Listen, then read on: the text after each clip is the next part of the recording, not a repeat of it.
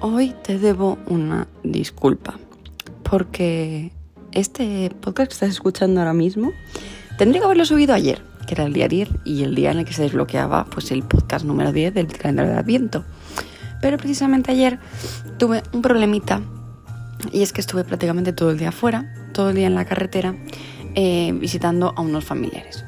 Por lo tanto, no tuve tiempo físico ni de grabar el podcast, ni de editarlo, ni de subirlo. Llegué a casa como a las 11 de la noche o así. Así que bueno, dije, mañana con calma, grabo eh, la idea que tenía pensada, que por suerte para mí, esta idea la tenía pensada con antelación, y lo subo por la mañana prontito. Y el que toca hoy, día 11, pues lo subiré un poquito más tarde. Así que vamos a hacer como que no ha pasado nada. Y hoy te voy a hablar de cuál es el desastroso final que tienen ciertos libros que duelen el alma. Bueno, pues si no lo sabes, los libros eh, llega un punto en el que se destruyen. Lo que quiere decir es que se queman. Sí, como oyes, hay veces, eh, hay momentos en los que los libros se queman para desaparecer no es que simplemente, no sé, se reciclen o se destruyan de otra manera para después eso reciclarlo y realizar más libros, sino que se queman. Algo que me parece brutal y horrible a niveles ya ecológicos, pero después lo piensas y dices, es que esto me recuerda tanto a momentos de la historia donde se quemaban libros y me parece una práctica tan bestia que me duele en el alma, pero bueno, es legal, está aceptado por la ley, por lo tanto eh, se puede hacer, que no es algo descabellado. Y eh, hoy quiero hablar de por qué se suelen llegar a ese punto, ¿no? por qué no se donan o por qué tal o cual. Y la realidad es que eh, lo básico es que no todas las bibliotecas aceptan donaciones de libros. Se ve que están hasta el papo de que la gente limpie sus casas y lleven tropecientos libros allá a las bibliotecas porque van a decir, a ver, tampoco tengo tanto espacio físico. Y después las bibliotecas son clientes de las editoriales. Por lo tanto, si tú has pagado por ese producto, pero después dentro de, no sé, X, 5, 10 años va a la editorial y te regalan los libros, pues a ver, mm, muy lógico no será, porque será como en el episodio que te conté, porque los descuentos de libros no son tan buenos, ¿no? Porque ah, la biblioteca al final se va a esperar a que lo vayas a destruir para que te lo den. Entonces, pues obviamente no es una mejor estrategia de marketing posible. Eh, y bueno, pues al final ven que la única solución es destruir los libros, es decir, quemarlos.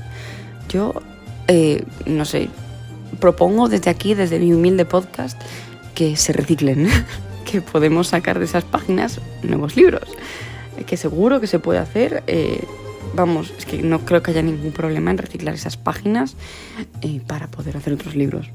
Pero bueno, yo ahí lo dejo.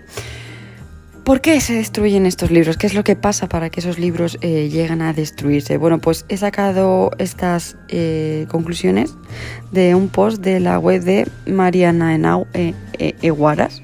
Voy a decir mal el, el, apellido, me pasa mucho. Y las voy a compartir contigo, pero bueno, puedes entrar en su página web Mariana eh, y ahí tiene un artículo en el que te hablas eh, de todos estos puntos que te voy a mencionar así un poco por encima, no voy a destriparlo para que puedas ir a entrar a, leerlo. Te lo dejaré también en la descripción de, del programa, pero me parecía muy interesante cómo lo explica, ¿no? Para empezar, porque caducan los derechos sobre la obra y ahora los tiene otra editorial.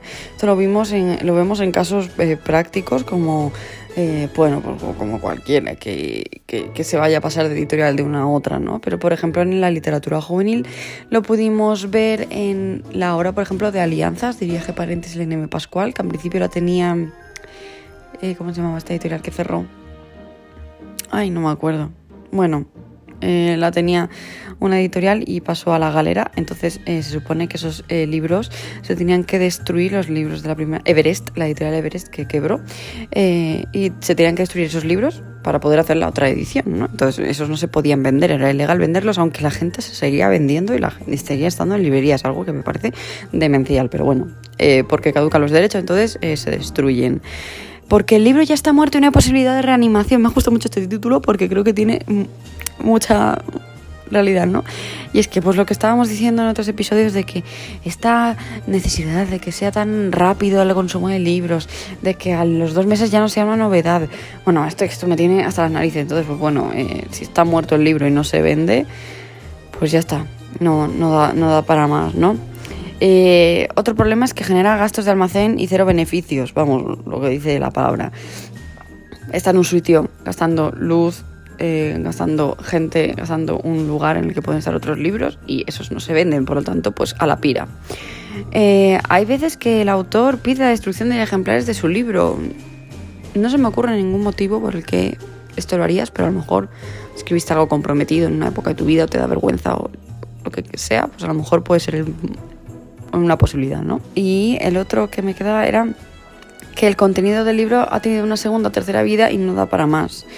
Vamos, que se ha intentado hacer todo tipo de, de cosas con esa historia, libros de bolsillo, audiolibros, etcétera, y ya pues dices, ya no puedo tirar más de esto. Por tanto, lo único que queda es quemar esos libros y a la hoguera como las brujas de antaño, ¿no? En fin, eh, nada más que mencionar sobre este tema, simplemente quiero que sepas que los libros que no se venden eh, y pasan los años seguramente acaben en una pira. Y me da mucha pena, no te voy a mentir, porque, Jolín, como autora chiquitina, pues sé que mis libros en algún momento van a acabar en una pira y me da mucha pena, mucha pena, de verdad. Entonces aquí yo vengo a plantear lo mismo, la misma problemática que planteé hace unos días en, en el otro episodio y es, de verdad merece la pena publicar tantos libros y no tiradas tan grandes cuando vas a acabar quemando a saber qué porcentaje, no tengo cifras.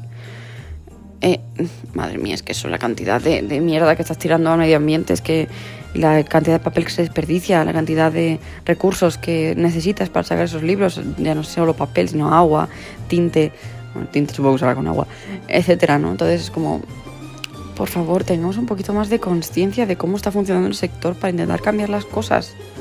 Y una solución, por ejemplo, que no di la semana pasada en el episodio de cuánto contaminan los libros es que se pueden hacer libros con papel reciclado, que podría ser perfectamente de estos libros que se destruyen. Por lo tanto, cerraríamos un ciclo, un círculo. Muy interesante, pero bueno, si no se puede hacer, supongo que será más caro, supongo que llevará más tiempo y supongo que habrá gente a la que no salga rentable porque al final nos movemos por la economía. Espero que te haya gustado este episodio del podcast de Adviento y nos escuchamos para el día 11. Adiós.